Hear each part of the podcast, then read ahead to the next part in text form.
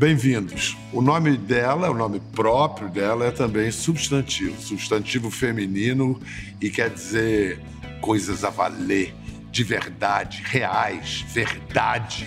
Verdade que ela se nos acostumou a revelar a verdade, fazendo de conta em lugares como este, o palco. Vera Fischer, o palco do Teatro Copacabana Palace, esse lindo teatro que fechou para reforma depois que você fez o espetáculo Desejo aqui. Foi. Foi, foi. Eu me lembro que no final da peça já caíam assim poeiras em cima da gente. Como a peça era do O'Neill, né, o Desejo, então era uma grande fazenda, tínhamos fardos de feno. Você sempre teve gosto de estar no palco ou foi algo que você teve que aprender? Foi algo que eu tive que aprender e aprender a duras custas, porque eu já fazia muito sucesso no cinema, na televisão.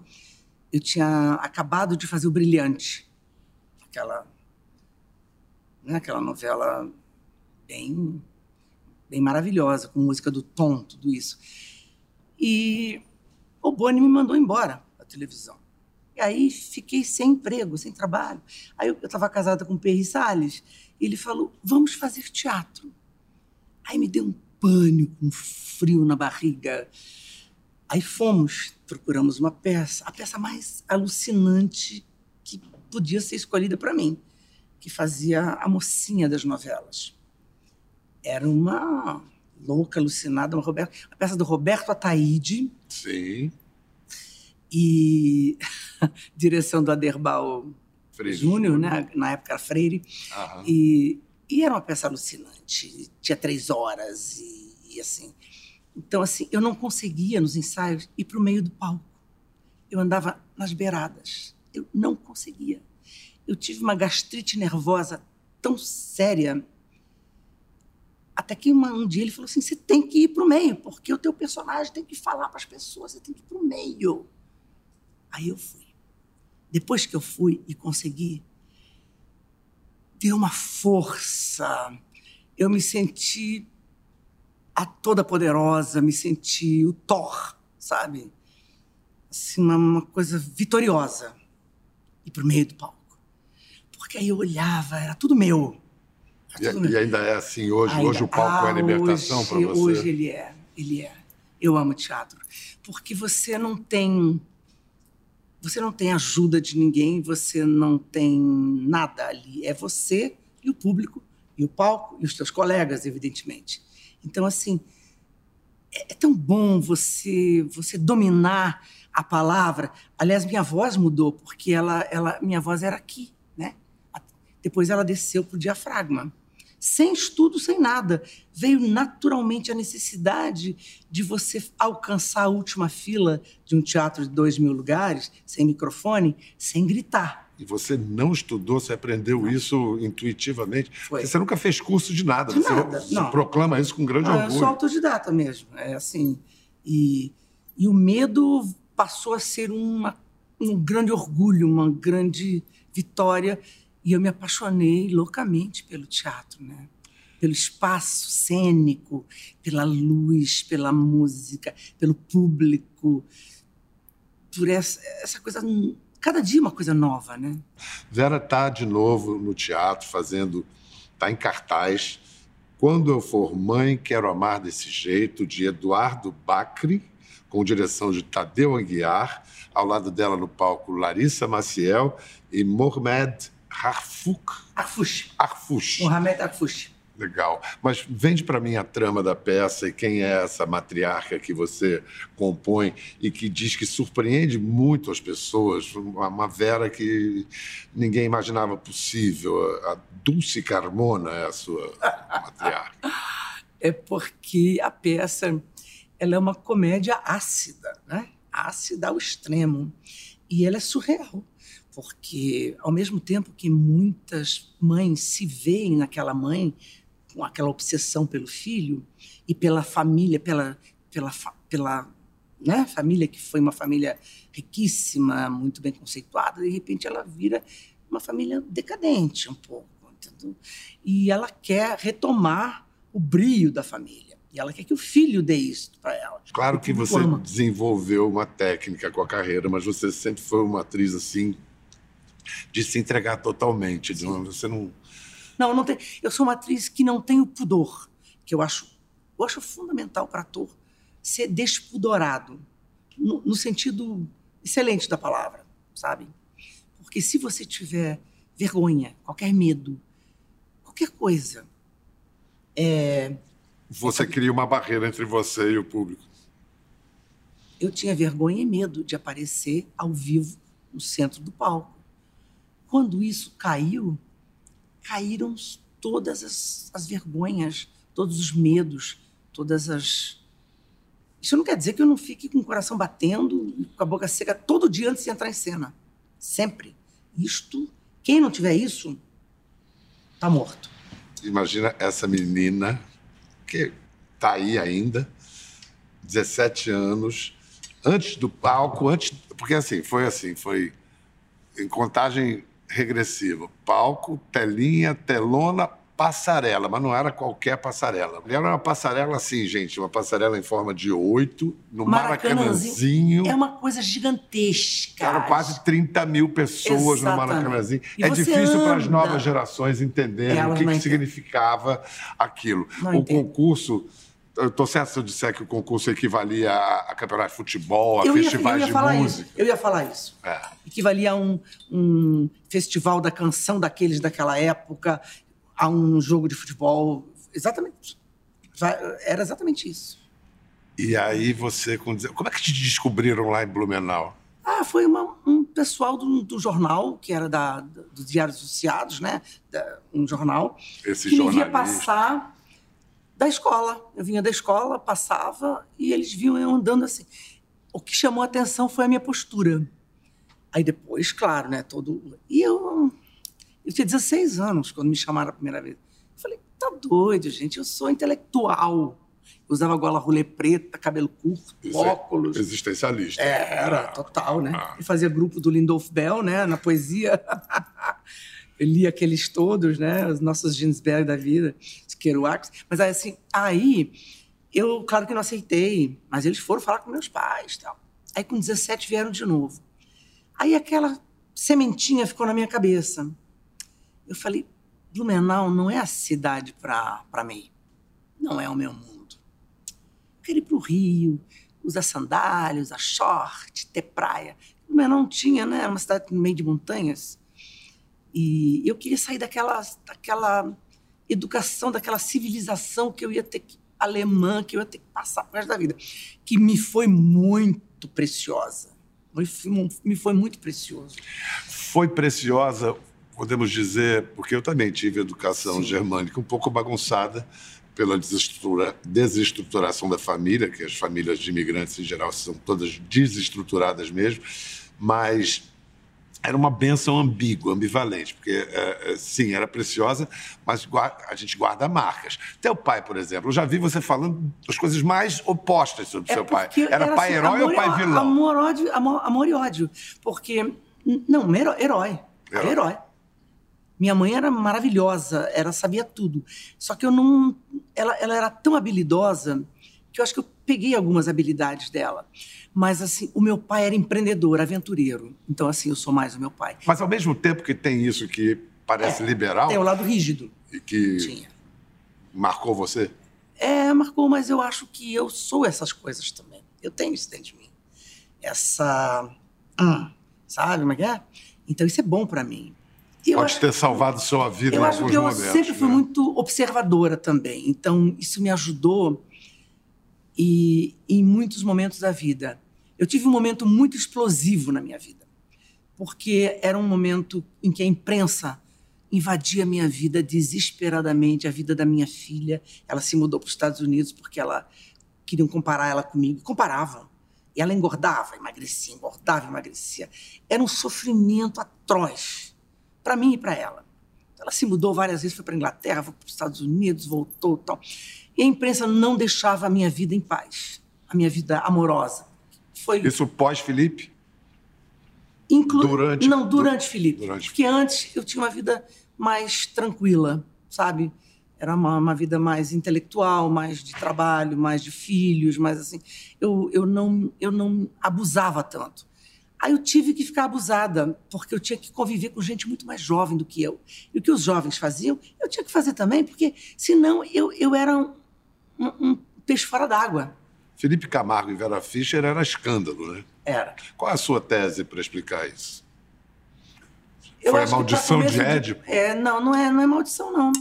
Eu acho que o Sófocles, no, no túmulo, sei lá onde ele está, não deve estar tá acreditando que Édipo Jocasta deu, deu certo. Foi, teve final feliz porque teve um filho. Édipo Jocasta, ela não se enforcou e ele não furou os olhos. Eles tiveram simplesmente um filho. O nosso Gabriel. E se afundaram também na doideira. Sim, mas faz parte. Você está fazendo parte de uma tragédia. Nós fizemos a novela onde tudo começou, quer dizer, começou no final da novela, mas assim, na novela não podia nada, porque é novela. As pessoas não sa nem sabiam como era a tragédia grega bem. Então, assim, eu vivi esta tragédia grega profundamente. Na sua vida. Na minha vida. A beleza sempre me fascinou. Eu me achava bonita quando jovem. Embora o meu lado ideológico e político negasse isso. Mas eu gostava de me olhar no espelho é a vaidade de uma mulher. Por que não a vaidade? Devo estar te enchendo com esse papo. Isso nem é conversa pra gente da tua idade. Que história é essa de idade? Você tá falando de quem? Você é uma mulher maravilhosa.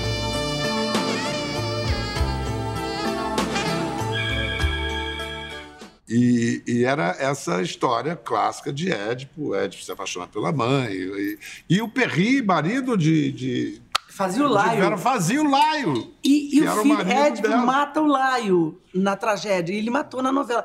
Então, assim, a vida. A vida é uma coisa muito louca. Eu, eu acho que foi, foi isso que me atraiu, sabe? Este perigo, essa, esse pé na beira do penhasco quem, vamos ver se eu caio e morro. E você foi ver. Eu fui ver. Você lembra quando eu fui te entrevistar numa clínica? Lembro. E você podia fazer para mim assim um diagnóstico da Vera que chegou aqui? Olha, é, eu acho que assim, eu posso fazer para você isso, mas na verdade eu não sei se eu vou estar sendo é, completa, porque eu ainda não terminei o meu processo de tratamento aqui, o meu entendimento total do que eu estou fazendo aqui. Ali eu entrei uh, por vontade própria, porque eu realmente eu eu estava determinada a, a, ouvir aquelas pessoas. Eram, uma, eram pessoas muito muito inteligentes, tinham histórias. Cada uma delas tinha uma história de, de drogadição diferentes. Cada um deles, cada um dos terapeutas tinha ali. E isso faz, fazia toda a diferença, entendeu? Isso não quer dizer que quando eu saí de lá eu não voltei a, a fazer bagunça, mas de outra forma. Eu aprendo sempre muito com as pessoas, com as histórias das pessoas. Eu tenho ouvido de tísico, sabe? Eu escuto tudo. Eu adoro essa expressão. Ela está meio fora de moda, mas é maravilhosa. Escuta, é, tem toda uma coragem aí na sua. Vamos usar loucura numa, numa como uma expressão não, não técnica, né? Não, na, sua, assim, na sua aventura os, existencial. Os não iam, eles não iam, as pessoas não iam. Mas, a, sabe, a gente começou, chegou a esse assunto falando de disciplina germânica. Exatamente. Então é isso, acho que você tem a disciplina e tinha uma hora que você tinha que indisciplinar. É engraçado, né, você dizer que a disciplina te leva a, a querer ir para o precipício para ver o que vai acontecer. Para ver se você descobre novos mares, se você descobre que, que tem dentro de você que você ainda não sentiu? O que que, que, que reação você vai ter diante disso, daquilo, de você? É tudo, é tudo um pacotão, né? Deixa eu mostrar uma coisa para você. Vamos voltar na sua linha do tempo. É, Vera vira um acontecimento Miss Brasil 69, aí vai fazer filmes, faz porno chanchadas, se apaixona pelo cinema e pelo Perry Salles mais ou menos ao mesmo tempo né?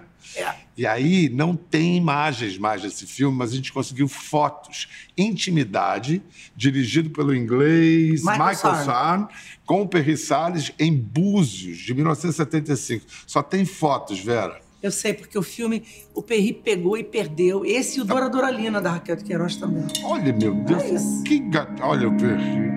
O que, que era o filme? O filme era uma mulher que era sugada pela mídia e ela, ela se desnuda, vai para Búzios. Búzios 75 não tinha ninguém.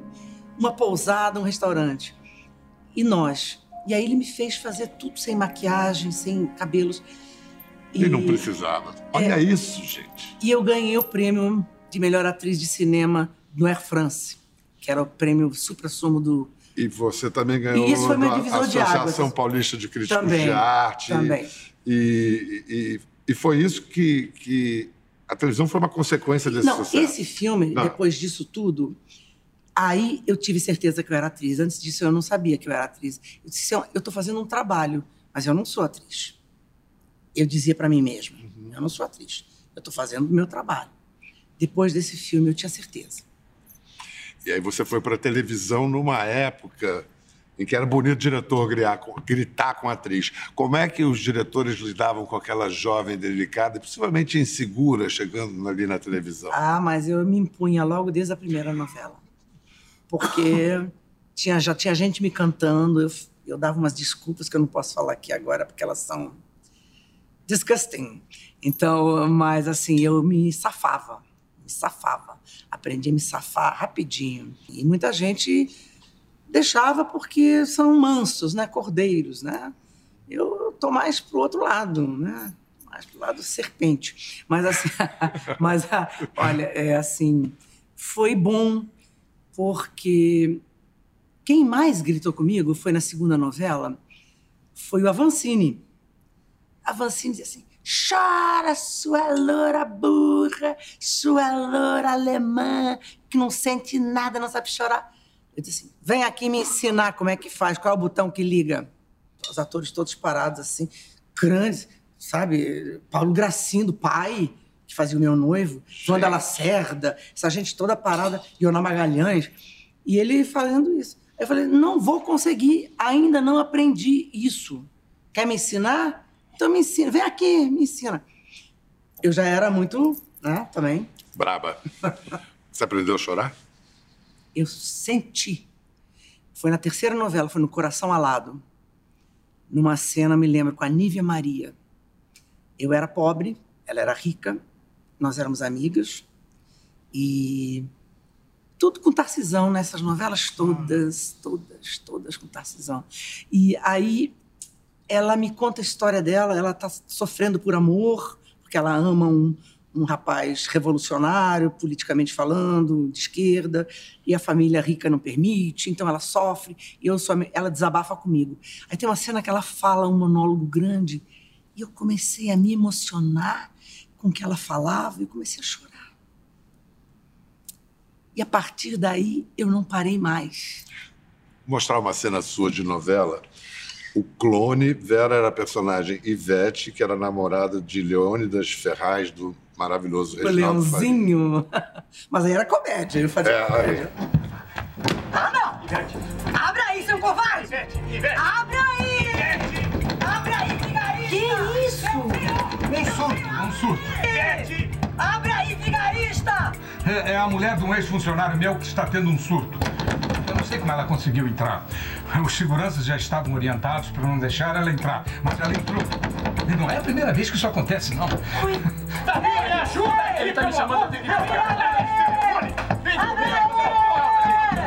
Por favor, Sai, sai! Pera aí, não, não, pera um pouquinho. Não, pera aí, vamos. Sai, sai! Calma. Abre aí! Abre aí! Olha, sai, sai daqui, sai daqui! Eu explico pra você. Sai! Calma. Comédia desafiou você? Ou... Não, é natural. Eu tenho uma criança dentro de mim en- engraçadíssima. Muito engraçada. Sabe? é- Você, eu adoro uma, uma declaração sua que é eu não gosto de adulto. É, eu não, a- adu- adultices são coisas chatíssimas. Enfadonhas.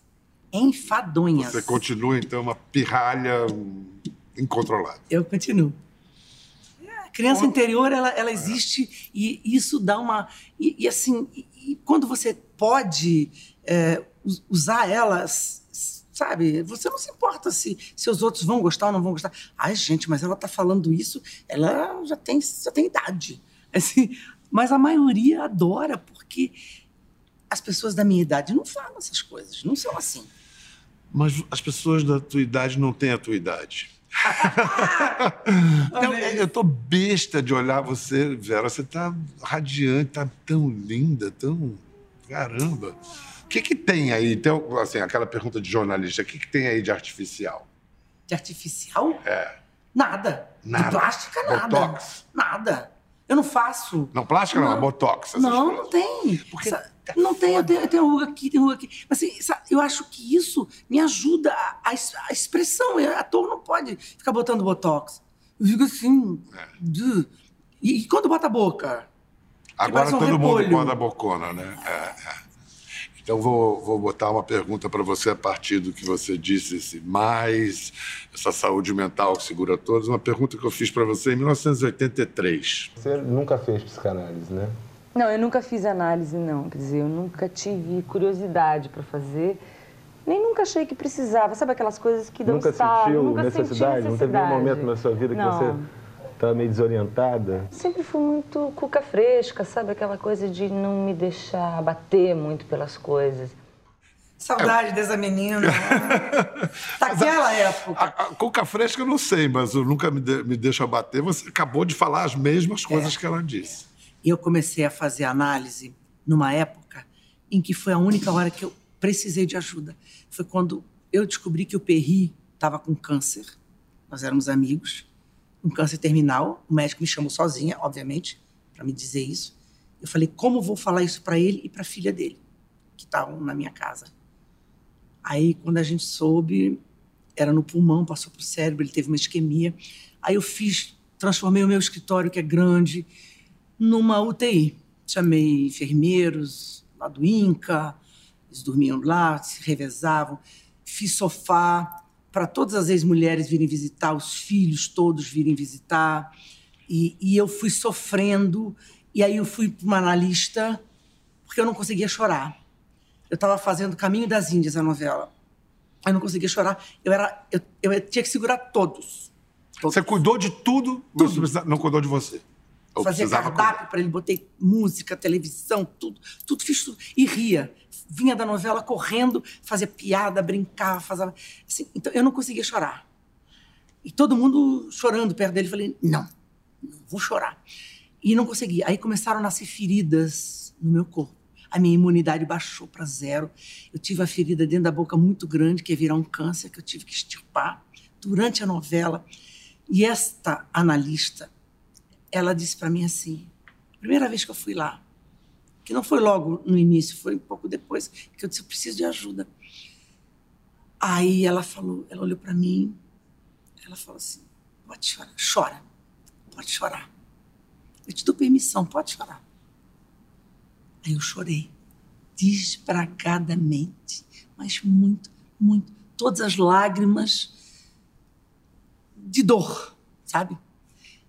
Quando eu olhei para ela, ela estava chorando junto. Se bobear, vou começar a chorar agora. Mas assim, foi tão impressionante esta mulher. A Lina, uma polonesa maravilhosa, ela me ajudou tremendamente. Tremendamente. Já que é para chorar, vamos ver o Perry cantando para você? Ah, não. Rua, espada nua boia no céu imensa e amarela, tão redonda a lua, como flutua, vem navegando azul do firmamento e num silêncio lento, um trovador cheio de estrelas. Escuta agora a canção para te esquecer, Luísa. Eu sou apenas um pobre amador, apaixonado, um aprendiz do teu amor. Acorda, amor, que eu sei que embaixo desta neve mora um coração. Ah. Ah. ah. Pessoa maravilhosa da minha vida. Ah, é, é, tão bom a gente poder lembrar de alguém com, esse, com essa alegria que você lembra, né? Porque você. a palavra eu vi que você isso escolheu. pela primeira vez, essa gravação, Uhum. eu estava no Faustão. Isso. E, e, e eu chorei da mesma maneira. Mas eu chorei muito mais, porque eu estava num momento mais frágil. Então, Foi porque 2003, também uma pessoa forte também é 2002. frágil, né? É. E você se referiu, você se refere ao Perry como amigo, né? E a amizade é, o mais sublime É o mais- amor. É, é- é a- a mais profunda emoção que você pode ter, o maior sentimento é esse, por essa pessoa. Agora, hum, o, o alívio cômico, essa música maravilhosa que o Tom fez pra você, falando de seus cabelos. Quando você foi fazer a novela, cortaram seus cabelos. Pois é, rapaz. Que foi essa. Fizeram. Vou te contar. É assim, a, a novela era do Gilberto Braga, né, o Brilhante. Então, eles queriam primeiramente a, a Sônia Braga, que era a grande amiga do Daniel Filho, diretor, e do, do, do Gilberto, mas a Sônia não aceitou porque ela já tinha planos internacionais. Aí eu fui chamada. Totalmente oposto uma da outra. Mas vocês podem pintar meu cabelo, podem cortar, podem botar lente de contato, pode fazer o que quiser. Botar uma Fizeram. roupa. Aí ele disse assim, eu falei, aí eu trouxe como base um livro de cinema que tinha Ingrid Bergman com os cabelos curtos ondulados, que eram por quem os sinos dobram. Um Guy Cooper, né? Lembra? Aí eu mostrei essa foto pro cabeleireiro, pro Daniel. Ah, ótimo, vamos fazer. Falei, pode pintar e ondular ele assim. Aí fica bem diferente. Eles cortaram e o cabeleireiro fez permanente no meu cabelo. Sabe aquele, aquele poodle? Assim, eu fiquei igual aquele cabelo do Caetano Veloso na época de 70. Eu olhei. Eu não falei nada, eu falei, tá diferente. Aí, óbvio que o público caiu de pau. Diz que o Tom Porque Jobim o Tom teve um Jobim ataque. teve um ataque, teve uma síncope. Eu faço essa música pra minha musa. Eu não comentei nada com o Galeno, mas o porteiro do prédio me disse que nessa patota da rua tá pintando mau elemento. Você vai pensar nisso agora? Então, para citar Carlos Manga, nem Sansão nem Dalila, a força dela não estava nos cabelos, foi um arraso total. Que Vem cá, delícia. para quem não sabe, Vera também é pintora. E co- a gente. Vamos ver alguns quadros. A gente pode observar nesses quadros que as mulheres estão sempre enquadradas. Elas estão, de certa maneira, ou isoladas ou acuadas, elas estão enquadradas. Mais de 100 obras, muitas têm essa situação. Todas têm. Todas têm essa Ou de perfil, olhando para baixo, olhando para cima, olhando para os lados. Você já Tem uma entendeu por que língua. você as retrata assim? Sei. Eu, eu não tinha muita certeza quando eu comecei. É como eu amo pintura de tudo quanto é maneira. Aí eu falei assim: bom, eu vou usar a influência desses pintores todos, mas eu tenho que ter um quê meu. Falei: o que que eu sou? Mulher. O que que é uma mulher nos dias de hoje? Eu pintava em 2006, 2007. Eu falei: a mulher, ela é uma prisioneira ainda do, do- machismo, da sociedade, em si, tudo, né? Tudo veio atrasado para as mulheres, sabe? Elas não podiam eh, eh, votar, não podiam Não ter filhos, não, não É, podem ter é. filhos, não pode estudar, não pode isso, não pode aquilo, não pode nada, né? Na- ainda tem isso, ainda tem. Mas assim, quando eu pintei, eu pensei nisso, aí eu falei assim, vou botar um trecho da mulher, às vezes só a boca, às vezes só o olho, e assim, ou, ou em cima da, da tela, ou no meio ou nos lados, e eu e ao, ao redor eu tinha influências do Matisse, do Mondrian, do Picasso, do Dali, do, de vários outros, né? Que estão ali, explícitos. estão ali explicitados mesmo. Não é para distrair ninguém, é para dizer que é isso mesmo. Aí, assim, foi uma- um pouco de moda, um pouco de arte e um pouco de, de, ímpeto meu de, de mostrar isso, entendeu? Você falou bastante agora sobre a questão da mulher, da independência da mulher. A mulher já se emancipou. A gente sabe da menina que você foi para as meninas hoje, quanto que nós avançamos, como melhorou. Mas para você ser independente implicou em solidão? Não. Eu sempre fui assim, desde criança. Eu amava ficar no meu quarto. E eu lia, né? Eu li todas aquelas coisas porque não tinha televisão.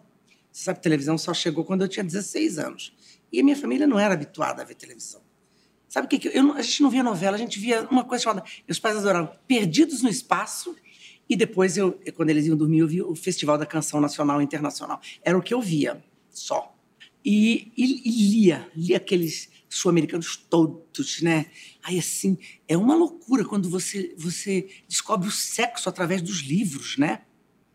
O Puig, que depois ficou meu vizinho e me deu um beijo da Mulher-Aranha assinado com, uma dedicatória em alemão, meu, o livro em alemão. Você lê alemão no original, isso é uma covardia. Eu leio.